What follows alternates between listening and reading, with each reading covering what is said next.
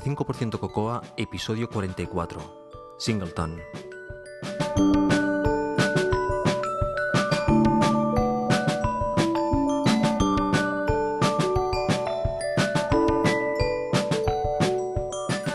Pues parece que ya ha llegado el frío. Hola, os habla José Antonio Lobato de Pinary Tricks y podéis encontrar más cosas sobre mí en mi web personal josealobato.com y me podéis seguir en Twitter como arroba josealobato. Para empezar, os quería hablar de la última aplicación Calc Alarm de Aitor Brazaola. Aitor, te tengo que decir que no voy a utilizar tu aplicación. no, eh, no es que no me guste, no es que es que yo he hecho de hacer un cálculo ah, para, para, para, apagar el despertador ah, no va conmigo, la verdad. es una broma. Evidentemente es una aplicación que puede ser útil para mucha gente, puesto que tengo entendido que lo que pretende es uh, el hecho de hacer un pequeño cálculo para conseguir que se apague el despertador y por lo tanto tienes que estar medianamente despejado o obliga a, desentumecerte un poco por la mañana para, conseguir apagar el despertador. El problema es que si duermes con otra persona, esos segundos que tardas en apagar el despertador, la otra persona se le hace infinito, sobre todo si esta otra persona se tiene que levantar más tarde. Pero bueno, ahí lo tenéis. Calcalam de Aitor Brazaola. Seguramente la podréis encontrar en iTunes. Y si la bajáis y la veis interesante o no la veis interesante, decírselo a Aitor. En estos... Uh, en estos mmm, cerca de 80 episodios de, de, 45, de 85% Cocoa y del 15% restante, nunca o casi nunca he hecho concursos por, uh, por Twitter, he sorteado cosas. Uh, creo que, si recuerdo mal, lo he hecho una vez. O sea, no, no, no suelo hacerlo por, por un motivo muy simple. Porque intento uh, respetar vuestro timeline de Twitter. Básicamente este tipo de cosas se hacen por Twitter y no me gusta que... Mmm, me machaquen con sorteos por Twitter no, no, no, es una cosa agradable y por tanto tampoco es una cosa que, voy a hacer yo. Lo, creo que lo hice una vez, si no recuerdo mal, o, o, a lo mejor dos, no, no lo sé exactamente, pero siempre que tengo la oportunidad de hacerlo, intento no hacerlo o intento hacerlo usando el blog en lugar de Twitter. Uh, pero en este caso, tal como os, os anuncié en el, en, el, en el 15% que publiqué esta semana pasada, Uh, sí que lo voy a hacer y ruego que, que, que me disculpéis, pero um, me lo miro desde otro punto de vista. Es el hecho de que gracias a este concurso puedo conseguir que dos personas participen en, en el BCN DevCon de forma gratuita y eso es lo interesante para mí. Evidentemente el objetivo de esta campaña es publicitar o dar mayor soporte a Barcelona DevCon, pero um, eso está bien, pero yo no, no, no, tengo nada, podríamos decir, a, a, ganar con esto. Lo que sí que quiero es que si puedo a ayudar a que dos personas a, participen o puedan participar en, en Barcelona DevCon, pues lo considero interesante. Y además me daba la impresión de que este evento que se hacía en Barcelona, que, que tiene buena pinta, no tenía empuje dentro del mundo iOS. Y por eso uh, considere, bueno, pues vamos al menos que todo el mundo que escuche el podcast sepa de la existencia de este evento. Y esto es, es uno de los mecanismos. El soltear un par de entradas, además, es un ofrecimiento que, me hicieron ellos y lo considero oportuno. Bueno, pues lo dicho, hay un concurso en juego en el cual, um, si queréis uh, participar, si lo consideráis oportuno, podéis enviar un tweet que contenga el texto asiste a arroba barcelonadepcom con 85% cocoa de arroba josealobato. Sorteo de dos entradas. Yo voy a filtrar esto al final de semana y vamos a sortear esas dos, esas dos entradas. Y bueno, lo dicho, uh, el hecho de que esta vez lo haya hecho no significa que lo vaya a hacer constantemente. El hecho de, de ensuciar a Twitter con, con, sorteos y con retweets y con un poquitín de spam. Normalmente no lo hago y lo voy a seguir no haciendo, pero en este caso mmm, creí que era, que, era, que era oportuno. Hacía tiempo también que no os digo que uh, le pongáis una nota al podcast en, iTunes. O sea, que entréis en iTunes y digáis si os ha gustado, si queréis que siga con esta dirección o, no. Siempre os digo además que si queréis, uh, tenéis quejas al respecto del podcast, que no las pongáis ahí porque básicamente bajáis, uh, sino que me las enviáis a mí directamente, que el efecto es, el mismo, o sea, que yo lo recibo esa información. Por tanto, voy a intentar mejorar los aspectos que, me digáis. Pero lo dicho, si lo consideráis oportuno y uh, veis que, puede ayudar, eh, pues si ponéis buena nota en iTunes, habrá más gente que pueda acceder al podcast y que se entere de la existencia del podcast. De hecho, me resulta increíble después de ya un tiempo haciendo esto, que haya gente a día de hoy que descubra el podcast. Muchas veces recibo tweets o correos electrónicos de personas que, han descubierto el podcast recientemente y eso no deja de, ser sorprendente. Pues nada, hoy tenemos un episodio ah, creo que técnico ah, y basado en, en unit test, hablamos un poquitín de Git, hablamos un poquitín de storyboards y, bueno, creo que, eh, que os puede resultar interesante, ya me lo diréis.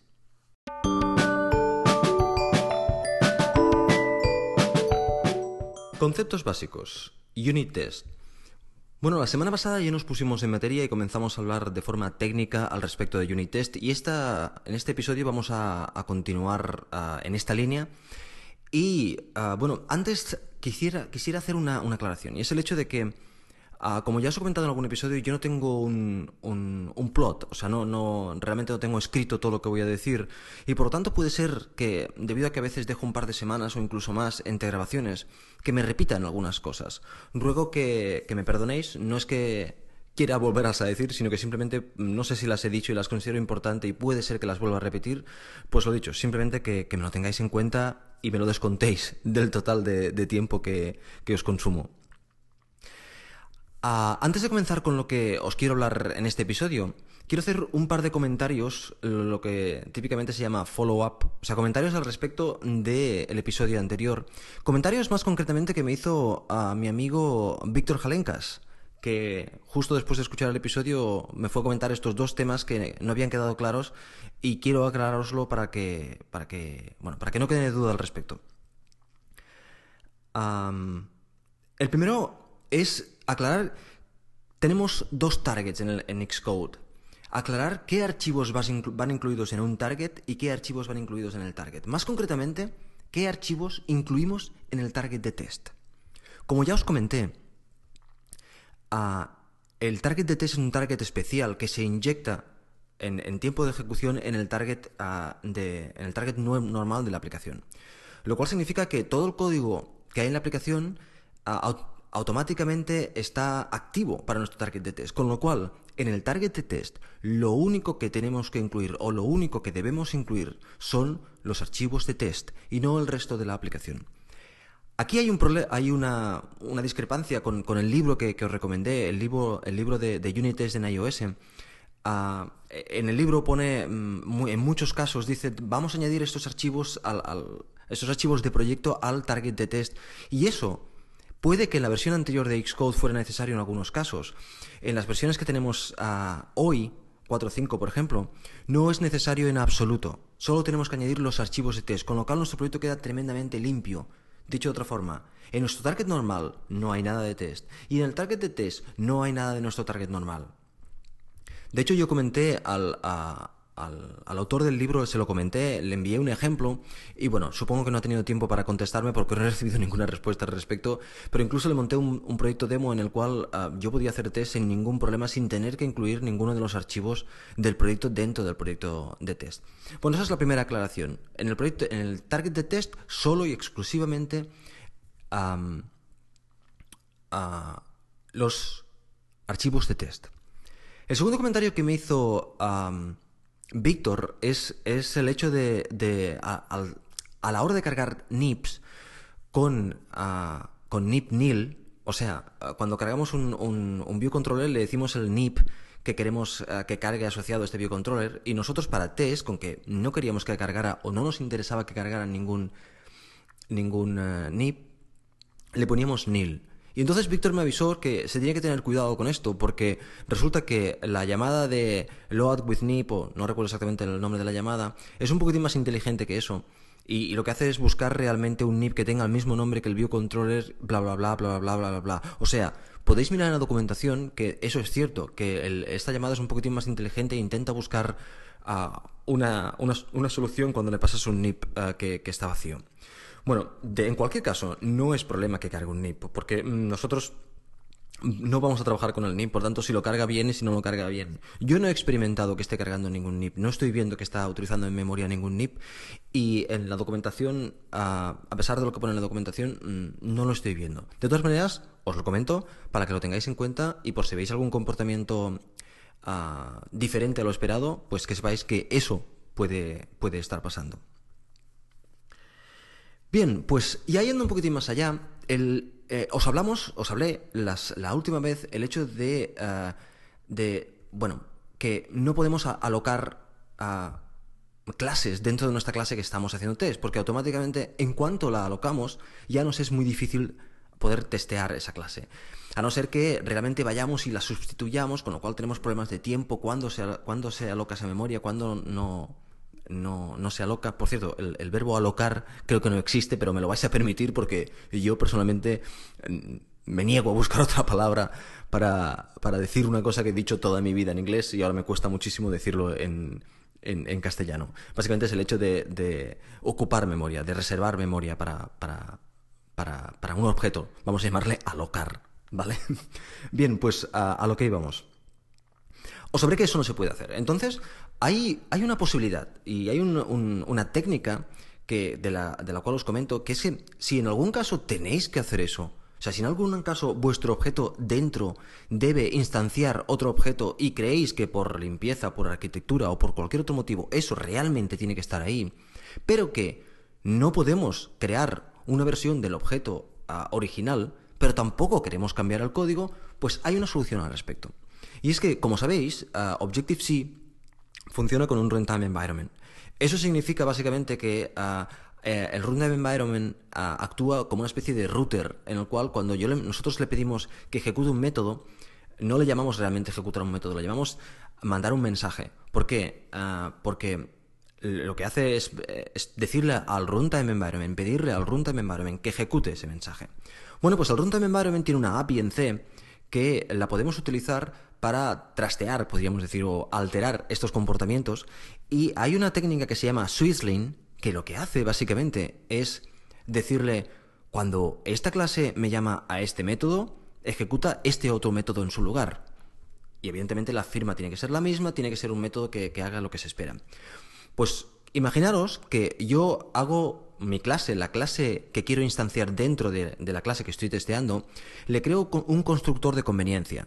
O sea, un constructor eh, de clase que me devuelve una instancia de, esa clase ah, para, comenzar a trabajar. De hecho, de esto os hablé en, episodios anteriores. Bien, pues le puedo decir al runtime environment que cuando se me pida instanciar, llamar a ese método de clase, llame a otro método de clase al cual le vamos a llamar mock, llame a otro método de, clase y a ah, este devuelva el mock, o sea, devuelva una instancia falsa o errónea no errónea, no falsa en este caso, ah, de test de esa clase. Bueno, esto es un poquitín liante. Básicamente, vuelvo a explicarlo de una forma más fácil. Tenemos una clase y dentro queremos instanciar otra clase. Esto nos impide el hacer test correctamente. Bueno, pues para, eh, para, que la primera clase instancie la segunda, la segunda, lo que hace es llamar a un constructor. En este caso estamos hablando de un método de conveniencia. Y yo le digo al runtime environment, dentro de mi caso de test, le digo, mire señor, no instancie eh, esta clase, sino devuelve esta otra instancia. Y eso todo lo hago dentro de mi test, dentro de mi, de mi archivo de test. Por tanto, no afecta en ningún caso el, el, el, al proyecto principal. Dentro de, de, mi método de test tengo este constructor creado y este constructor, evidentemente, en lugar de llamarse al constructor original, al constructor bueno, se me llama a este durante mi ejecución de mi test y ese constructor devuelve. Podéis encontrar mucha información en Internet al respecto de, del Swizzling. Y, bueno, eso es una técnica que nos, permite pues realmente cambiar el comportamiento del runtime environment para poder hacer nuestros tests y poder engañar a esta clase que estamos testeando pensando, ella se piensa que está recibiendo una instancia de tal clase y en verdad está recibiendo un mock de, esa otra clase. Bien, eso sería el, el Swizzling. Yo no lo recomiendo. Yo lo recomiendo evitar a toda costa. Es, complejo, es eh, verboso, se tiene que escribir bastante código para que, funcione correctamente, aunque sí que puede ser útil y es bueno conocer esta técnica. Pero yo al principio lo utilizaba bastante Y viendo cómo funcionaba y lo que me costaba, pues eh, casi que prefiero luchar con la arquitectura para tener una arquitectura más limpia eh, en lugar de hacer esto. Pero bueno, para el mundo está a los gustos y, ahí se ofrece esa posibilidad. En este eh, episodio tenía la intención de hablaros de Singleton. Los singletons, como ya sabéis, son esos objetos que ellos mismos se encargan de que durante la ejecución de la aplicación solo exista una instancia de una clase. Eso sería un singleton. O sea, nosotros cuando pedimos una instancia de esa clase siempre recibimos la misma. Esto, como os podéis imaginar, nos impide brutalmente el hecho de poder hacer test.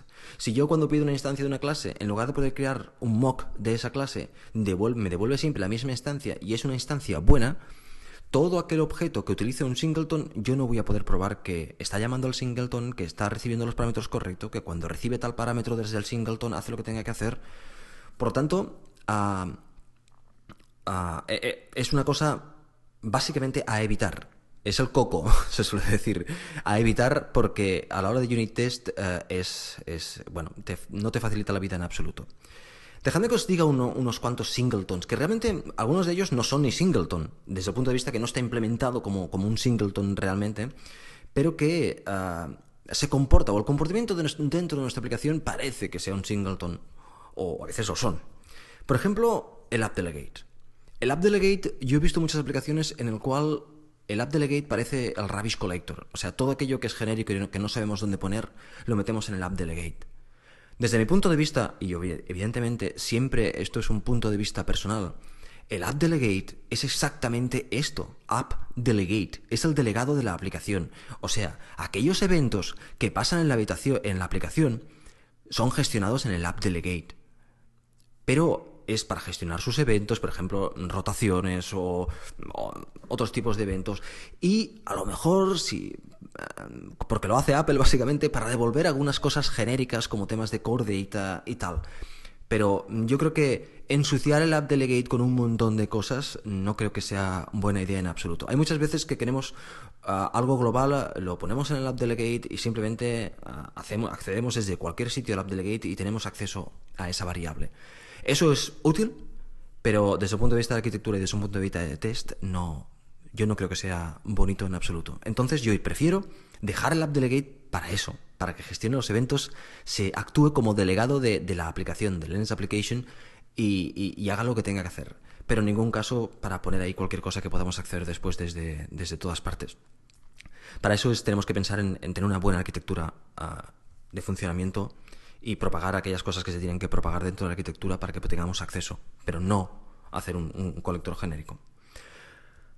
Core Data. Nuevamente tenemos tener, solemos tener una, una base de datos de Core Data, una arquitectura de Core Data, una stack de Core Data único en la aplicación y tenemos que acceder desde varios sitios. Bueno, pues es otra cosa que si accedemos como si fuera un singleton, ah, bueno, pues básicamente no vamos a poder hacer test y aquí ya hablaremos exactamente cómo hacemos test de Core Data, pero bueno, simplemente para vuestra reflexión es otro de los casos.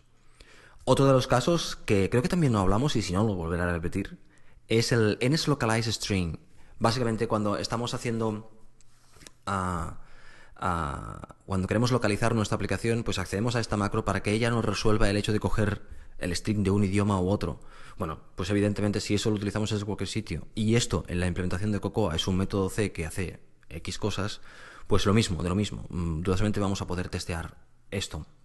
Y después nuestros uh, singletons. Muchas veces nosotros tenemos que crear el singleton para una conexión de internet, para, para, para, varias cosas. Creamos un singleton porque es lo que, lo, que, lo que nos va bien y lo que tiene sentido, pero tenemos que pensar en, en si realmente la funcionalidad que nos da este singleton podemos ajustarla para poder hacer test correctamente allí donde lo necesitemos. Y bueno, pues básicamente uh, los singletons deberíamos evitar utilizarlos. Y entonces diréis, ostras, y si me quitas esos singletons que yo estoy tan acostumbrado, ¿cómo voy a hacer, cómo voy a hacer esas cosas? Bueno, pues lo dicho. Ah, ¿Os acordáis que en el episodio anterior yo cuando creaba una clase pues le pasaba una serie de parámetros genéricos que ah, entre los cuales, y dejadme por favor que vaya a mirar una de mis clases, de hecho, mm, mm, mm, un segundo por favor, ahora he abierto Xcode y estoy buscando cosas que no me había preparado con antelación. Venga, venga.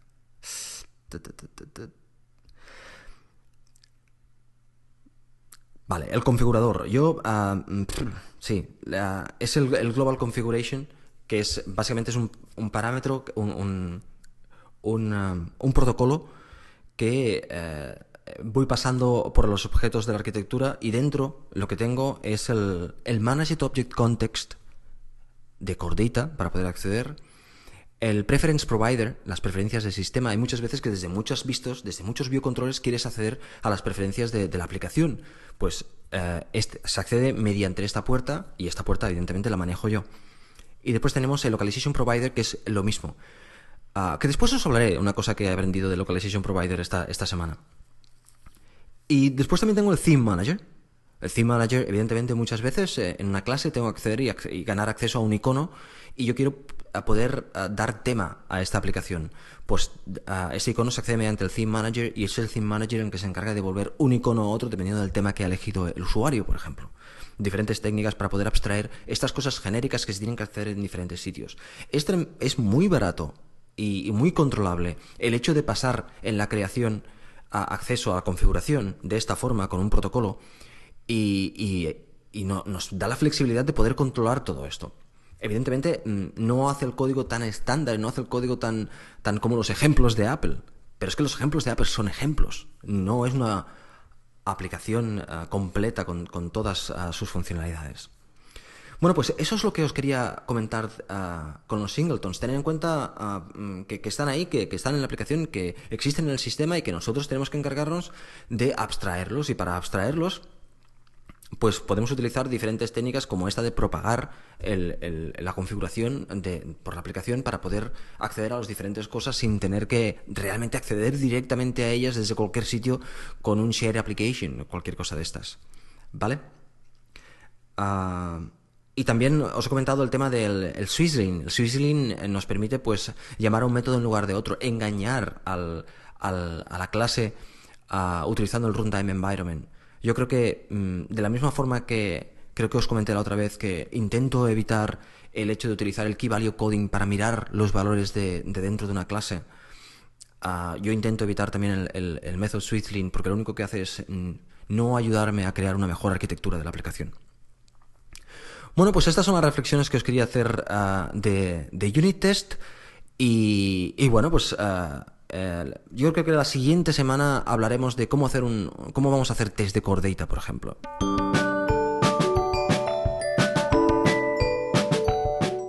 Conceptos básicos. Localización. En hace unos episodios os hablé de cómo se localiza una aplicación. O sea, cómo si queremos tener que nuestra aplicación soporte diferentes idiomas, lo que vamos a hacer es, eh, bueno, pues crear había toda una metodología al respecto de crear un archivo de cadenas y esas cadenas contenían ah, una llave que normalmente solía estar en el idioma que tú habías creado la aplicación y después ah, el texto que va asociado a esa llave y ese texto pues es el que vamos a poner en cada uno de los archivos en idiomas diferentes. Eso respecto a los textos y accedíamos a él, pues ya sabemos con NS Localization String y con él podíamos ah, acceder a este tipo de cadenas y en tiempo de ejecución es cuando se sustituía por una cadena o por otra. Eso respecto a los textos, pero después teníamos los NIPs. Los NIPs, lo que se suele hacer para localizar el NIP, o lo que solíamos hacer para localizar el NIP, es uh, coger el NIP y decirle, añadirle un nuevo idioma al NIP. Eso lo que hacía es crear un duplicado del NIP. Ah, bueno, evidentemente, a partir de ese momento debíamos mantener dos NIPs. Y si soportamos cuatro idiomas, son cuatro NIPs que debemos mantener. O sea, tenemos una copia cuádruple de esos NIPs. Eh, la gracia de esto es ah, que, eh, por ejemplo, si trabajamos, si soportamos el, español y el alemán, el alemán suele tener palabras más grandes y por lo tanto los textos seguramente ocupan más. Y lo que podías hacer es ajustar un poquitín la interfaz a cada idioma para que, por ejemplo, no se cortaran los textos, no se cortaran las etiquetas y este tipo, este tipo de cosas. Evidentemente, eso es un engorro descomunal. Y, bueno, yo de hecho en, en, en BATS o WATS, lo que, lo que, lo que hago, evidentemente, es. Ah, tengo un único NIP y ah, ah, diferentes archivos de, strings y estos archivos de strings los voy inyectando en el NIP. Por lo tanto, no hago localización de, NIPs. lo hago como si fuera textos normales. Eso tiene el inconveniente de que en diferentes idiomas tengo que tener cuidado y, bueno, pero tengo la ventaja de que no tengo que mantener varios nips. Bueno, pues esta semana me he dado cuenta o me he enterado de que en, eh, Mountain Lion, en, las nuevas versiones, ya eso no es necesario. Como sabéis, a tiempo atrás, creo que la, la versión anterior de, de, Xcode, bueno, la verdad es que exactamente no sé cuándo, se, eh, se integraron los auto layouts. Con los auto layouts ya podíamos decir los tamaños de, las etiquetas, los tamaños de las cosas que tenemos en la interfaz ah, son más fácilmente ajustables. No es que sea fácil, realmente es complejo hacer auto layout, pero sí que es muy potente en el sentido de que realmente puedes hacer un, un interfaz muchísimo más elástico y dejar de, preocuparte porque las cosas no van a caber, porque teóricamente si lo montas bien tienes, puede ser muy elástico y pueden caber... Ah, no tienes por qué tener problemas con el hecho de que en diferentes idiomas los textos sean mayores. Como siempre, esto es teoría. Bueno, pues Apple ha ido un poquitín más allá y evidentemente dándose cuenta de esta, de esta ventaja, lo que ha hecho es eh, crear un mecanismo que eh, ahora ya no tienes por qué tener múltiples NIPs. De hecho, tú tienes un NIP y, unas cadenas de referencia para este NIP. Y él en tiempo de ejecución, si le das a cadenas de strings asociadas a este NIP, en tiempo de ejecución ya te va a ir cambiando las cadenas y no tienes por qué tener eh, diferentes NIPs. O sea, a diferencia del caso anterior en el cual teníamos diferentes NIPs, en el cual tú metías las diferentes cadenas, ahora tenemos un único NIP que, llamado NIP base y ah, diferentes archivos de cadenas para cada uno de los NIPs con los diferentes eh, idiomas. Si los textos que tienes son mm, estáticos y los textos dinámicos ah, los haces a mano, pues bueno, para, para los textos estáticos te puede ir bien. Si no, mm, me da la impresión que la metodología que, sigo yo de, desde código metiendo los textos también funciona perfectamente con Auto Layout. De hecho, el mecanismo nuevo de Apple se parece ah, un poquitín más a, lo que yo a, lo que yo hacía anteriormente que es exactamente eso, tener un único NIP y, inyectar los textos ah, dependiendo de los idiomas desde código. Lo que pasa es que ahora lo hace él automáticamente si tienes el archivo de strings. Bueno, es una, mejora que debéis estar ahí, debéis conocer si, si estáis... Ah, si estáis, ah, si necesitáis hacer una aplicación ahora y necesitáis hacer para, para Mountain Lion y necesitáis esa localización. Por cierto, ¿dónde he aprendido sobre eso? Pues en uno de los vídeos de, de la WWDC, estoy haciendo localización, perdón, estoy haciendo auto layout en, en, la nueva versión de Batch y mm, evidentemente lo primero que tiene que hacer cualquier desarrollador que se precie es ah, verse todos los vídeos asociados a la temática que está trabajando y eso hice, y en uno de estos vídeos me llamó la atención el hecho de que hablaran ah, de esto. Creo que es el, ah, auto layout in practice o auto layout hands-on. Es, es, uno de los ejercicios de los prácticos, de los eh, prácticos.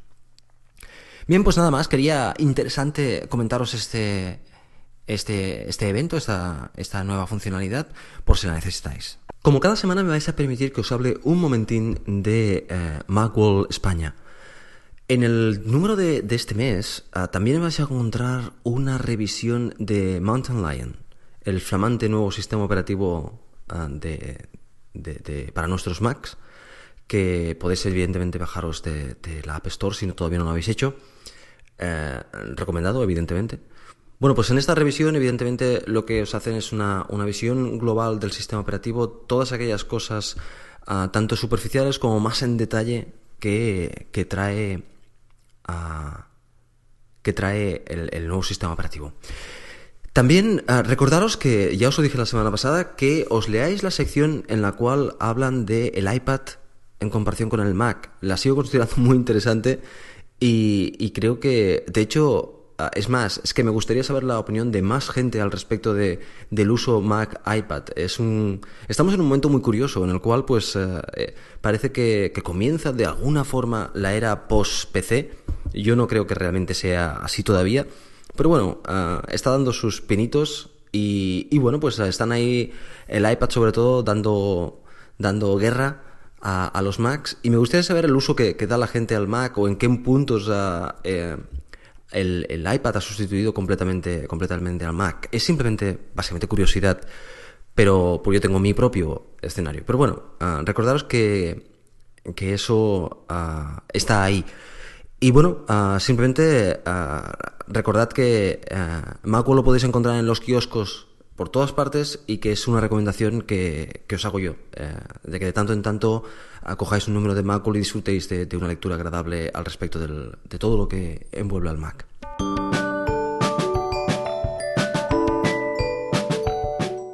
Herramientas. Hace ya bastantes días que no os digo absolutamente nada de Git. Y seguramente deberéis estar pensando, bueno, este señor ya no usa Git, ya no está emocionadísimo con Git. Bueno, Git es como, ah, no sé, como, como el lápiz. No, no le das la importancia hasta que no te das cuenta que no tienes uno. cuando no tienes uno es cuando dices, ¿cómo puede ser que el lápiz sea tan tremendamente importante? La verdad es que no sé, cómo, no había pensado en esta, en esta atroz comparativa, pero bueno, es igual. Eh, lo que quiero decir es que es, muy importante. Git es, eh, es eh, para mí es la herramienta básica de trabajo y es una, es una bendición. Digo Git porque yo uso Git. Si utilizara Mercurial, seguramente sería Mercurial. En mi caso, la que me gusta y la que uso es Git, pero sin quitarle mérito a otras aplicaciones que puede haber disponibles que, hacen la funcionalidad que, que a mí me hace Git. Bueno, pues en esta ocasión os quiero hablar de un par de cosas de Git, no directamente de Git, pero sí que están relacionadas y que es mm, una es una utilidad y otra es una, reflexión. La primera es que normalmente lo que solemos hacer, o lo que yo solía hacer cuando Xcode no venía con Git, es pues instalar Xcode, instalar Xcode instalar Git. Y pues Git me lo instalaba pues con el típico binario que te, ah, proporciona la, propia gente de Git, te proporciona un binario que puedes instalar y entonces tienes la última versión de Git. Pero al darme cuenta de que ah, Xcode venía con Git, ah, bueno, pues ah, pensé que posiblemente sería buena idea utilizar el mismo Git para todo. Y a pesar de que la versión de Git que utiliza Xcode no es la última, es una versión un poquitín atrás en el tiempo, mm, tampoco soy una persona que utilice todas las funcionalidades porcelain de, de Git. Por lo tanto, mm, lo que hice es ah, interesarme de cómo poder utilizar desde fuera el Git que hay dentro de, de, de, Xcode, del paquete. Bien, pues ah, básicamente ah, aprendí a hacerlo con un, un vídeo de los de la WWDC de este año que básicamente te dice cómo ejecutar, cómo compilar desde, desde línea de comandos, cómo trabajar con Xcode desde línea de comandos. Y allí había exactamente este comentario, y es el hecho de que está la herramienta de Xrun que lo que hace eh, se llama XCRUN, XCRun. Lo que hace esta aplicación, pues básicamente es exactamente eso, es ejecutar en línea de comandos a cosas asociadas con, con Xcode. Xcode Run significaría abreviado. Bueno, pues lo que hago es utilizando un alias de, dentro de, de, mis preferencias de Bash, utilizando un alias, hago alias git igual, comillas, xrun, espacio git. Básicamente le estoy diciendo que cuando yo llame en línea de comandos a Git, pues que eh, se ejecute el Git que hay dentro de, Xcode. Y esto, ah, bueno, pues básicamente me simplifica. Ya no tengo que instalar Xcode, ya no tengo que instalar Git, perdón, en el sistema, sino que utilizando este Git que viene con, con Xcode directamente, pues ya me, me soluciona la papeleta y me es más fácil trabajar. Y además, como ya os comenté, que todas, todos mis sistemas de, dot files, mis sistemas de, configuración eh, están también en un repositorio Xcode y lo tengo en mi servidor, con lo cual cuando arranco otra máquina, pues ah, simplemente me bajo todos mis archivos dot file, ah, se configura el sistema y ya puedo seguir trabajando. Creo que esto también lo comentó en, lo comenté en algún episodio. El tema de, de cómo, cómo tengo configurado Bash y y, bueno, y desde Git y todo en el servidor y cómo configurar una nueva máquina, creo que eso ya lo, ya lo, comenté. Y si no lo comenté, me lo decís y lo volveré a decir. Eh, perdonad, pero no me acuerdo de, muchas de las cosas de las cuales he hablado. Bueno, pues esto es una de las cosas que os quería comentar de Git. Y la otra cosa que os quería comentar de Git es, es eh, no es de Git, es de hecho de, de Xcode. Como sabéis, tiempo atrás Xcode sacó una, una, una nueva forma de trabajar con los snip files llamada storyboards yo inicialmente, yo no he trabajado con storyboards, no, no lo necesito, no lo he necesitado. Y la verdad es que soy, en algunas de las cosas que aporta nueva Apple, soy un poco ah, vago a la hora de adoptarlas. Y entre ellas es cuando para mí los NIPs los entiendo, sé cómo funcionan, estoy trabajando perfectamente con ellos y me van muy bien. Ah, esta nueva tecnología de los storyboard mm, me la miré superficialmente al principio y ah, no, le, no encontré el, la gran solución que es, sino lo encontré una serie de inconvenientes que con el tiempo he visto que son más inconvenientes de lo que yo creía. Bueno, pues mirando Trabajando con Git, una de las gracias que, tiene Git es, eh, como todos los controles de versiones, o como muchos de los controles de versiones distribuidos, es el hecho de que cuando trabajamos en equipo es muy flexible, que cada uno modifique los archivos en los cuales se está trabajando, y después podemos hacer merge de esos archivos y, no nos tenemos que, si cada uno trabaja en lo suyo, no tenemos que preocupar, sino simplemente después mezclamos correctamente y eso lo hacemos a 60 veces al día en, nuestro trabajo. Y, bueno, es lo común, es la forma de trabajar. Pero claro, esto se basa en un principio y es que tenemos archivos y esos archivos ah, son diferentes, cada archivo es, diferente. Y si yo te estoy trabajando sobre un controller que para, hacer una cosa o sobre una serie de vistas y eso lo hago desde un NIP, pues yo, yo trabajo sobre este NIP. Y normalmente los NIP son, no son archivos que se, se lleven muy bien a la hora de mezclarlos. Por tanto, es bueno que cada uno trabaje en NIPs diferentes y, después los mezclamos. A, o sea que al mezclar son no hay problemas de, de, mezcla porque cada uno ha trabajado con sus NIPs y por lo tanto no hay interacciones en ese aspecto. Eso es un principio básico para, funcionar de una forma fácil en, sistemas ah, con equipos de, trabajo. Pero claro, si nosotros montamos, y, puede que aquí diga alguna cosa que, no tenga mucho sentido, si no soy, porque no soy un experto en, en, en storyboards. Pero tal como yo tengo entendido, Storyboard lo que hace es que tenemos un único archivo para varios NIPs, o incluso puede que para casi toda la aplicación.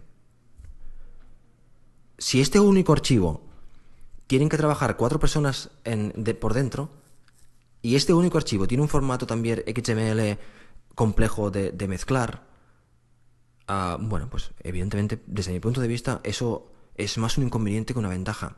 El hecho de que gráficamente podemos conectar cosas y tal está muy bien, pero si después a la hora de trabajar en equipo eso es un inconveniente, pues puede que entonces Storyboards vaya bien para una única persona o mucho dos personas ah, trabajando en un proyecto y en un proyecto pequeño. En un proyecto en el cual ah, puedes tener 100, 200 NIPs y, tienes 10 ah, o 12 o, tercera, o 13 personas trabajando en el equipo, pues me da la impresión que esto es un inconveniente. Básicamente que esto es ir hacia atrás a la hora de facilitar las cosas, la manera de trabajar. No sé, decidme si estoy en lo, en lo correcto o, estoy errado, porque ya os digo que yo no he trabajado con, con, uh, con storyboards, pero esa es la impresión, la impresión que yo tengo. De hecho, no he trabajado con storyboard y creo que por ahora tampoco voy a trabajar con storyboard, porque no siento la necesidad de trabajar con storyboards. Tal como está montado a uh, las capas en, Cocoa uh, y, y, tal como funcionan los NIPs Em, me parece que eh, es una buena solución por ahora y no veo que, Storyboard me solucione. Eh, ninguno de mis problemas. Bien, eh, como os digo, una opinión. No os dudéis en, si estoy completamente errado y he metido la pata hasta el fondo, no dudéis en decírmelo porque así también aprendo yo a, cosas. De todas formas, lo vuelvo a repetir, es una opinión. Ah, para trabajar en equipo yo experimento eso y, no solo, de hecho, en Xcode, no solo en, Cocoa, en, otros equipos eh, en los cuales he trabajado, en los cuales teníamos archivos dentro que no llevaban muy bien el hecho de mezclarse, de mezclarse. Mientras más personas trabajan en esos archivos, más problemático es el trabajo día a día y más veces tenemos que rehacer cosas debido a que una mezcla, una mezcla ha fallado y ha corrompido el archivo. Bien, pues nada más. Es un comentario ah, esperando vuestro, vuestro feedback al respecto.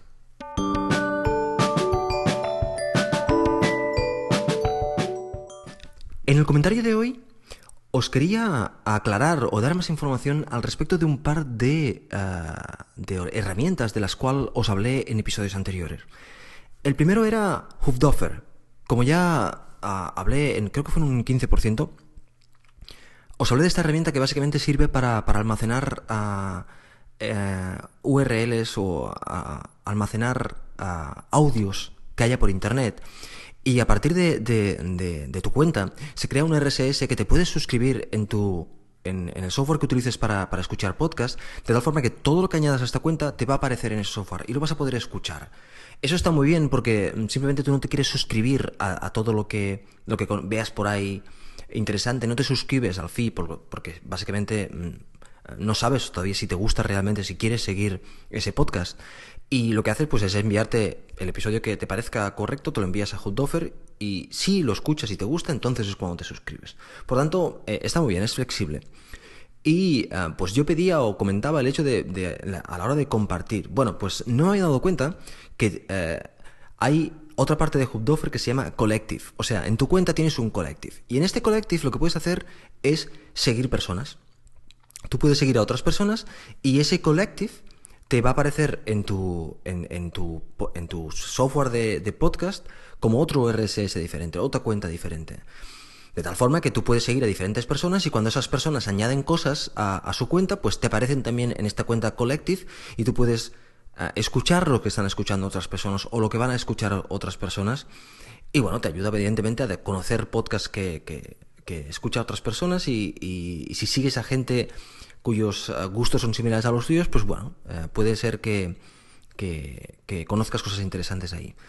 Ah, para ir un poquitín más allá, lo único que le encuentro a Hubdoffer es el hecho de poder poner nota a, los episodios. O sea, a mí me gustaría tener un, un fee o un, Sí, poder ah, escuchar mis podcasts a través de Hubdoffer y el hecho de poder decir, ostras, este es 5 estrellas, este episodio es recomendable a todo el mundo y que a las personas que se puedan suscribir pues pudieran ver, ah, este episodio está muy recomendado, tiene que ser muy bueno. Bueno, esa es, lo dejo ahí como, como comentario, pero que sepáis que podéis suscribiros a Hubdoffers de otras personas utilizando el Collective.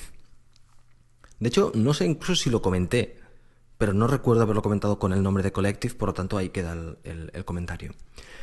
La segunda cosa que os quería comentar es acerca de otra herramienta llamada Redmill, ah, que, os hablé. Básicamente es para es un servicio web que tú subes tus archivos EPUB y entonces tienes la aplicación iPhone, una aplicación bastante bien hecha en la cual te sirve para leer, puedes trazar el tiempo que lees, puedes seguir a otras personas, hacer comentarios, saber cuánto te queda en tiempo para acabar de, leer el, el libro bueno, eh, es un, da un poquitín más información ah, para mejorar tu experiencia de, lectura. Bueno, pues simplemente informaros que Redmill ahora también soporta PDFs, con lo cual no solo puedes subir tus uh, EPUBs, sino también los PDFs, ya que algunos sabemos que algunos de los libros que tenemos solo los tenemos en PDF porque son beta o, simplemente porque son publicaciones que publican en PDF. Bien, pues esos son los dos comentarios al respecto de las herramientas. Y como recomendación de este episodio, no quería hacerlo, de hecho le dije a Víctor, que fue quien me, descubrió este podcast, que, creo que, no lo iba a hacer en, 85% Cocoa, pero he cambiado de opinión. Os quería recomendar un podcast. El podcast se llama Edge Cases y ah, es, un podcast, es un podcast técnico de Cocoa técnico. Lo que quiero decir es que no quería recomendarlo por el hecho de... por dos motivos. Primero porque era un, podcast muy técnico y, y por lo tanto ah, pensé, yo creo que las personas que, que, están en este mundo ya conocen esto, yo no lo conocía de hecho. Pero el segundo tema es por el inglés. Es un inglés bastante, bastante duro el acento de, uno de ellos, son dos chicos hablando, el acento de uno de ellos es un poquitín duros, pero bueno, es igual, aquí estamos para, para machacarnos el cuerpo y aprender cosas, por lo tanto, aunque el podcast sea de bajo nivel, sea duro y el inglés sea duro, lo que tenemos que hacer es intentarlo. Y, bueno, y ahí está. Yo de hecho mm, no lo considero complejo ni, ni, difícil, pero bueno, para una persona que está empezando en el mundo Cocoa puede ser que, que sí que resulte ah, complejo. Ahí lo dejo. Se llama Edge Cases. Y lo podréis encontrar, evidentemente, en, iTunes. Yo lo utilizo desde. Lo escucho desde, desde Instacast. Y bueno, simplemente ahí tenéis esta recomendación. Creo que es un buen podcast. De hecho, yo me lo estoy escuchando todos los episodios atrasados. Cuando voy a correr, lo escucho. O sea que. Es eh, la parte buena de ir a correr, que puedes escuchar música. Perdón, puedes escuchar podcast. Música no, no escucho normalmente. Pues eso ha sido todo por hoy. Ya sabéis que podéis contactar conmigo en el, en el email 85%cocoa.gmail.com y nada más, espero que, lo hayáis disfrutado, que os hayáis gustado y que, y que haya sido informativo. Y como siempre, no paréis de hacer ejercicio, a seguir corriendo.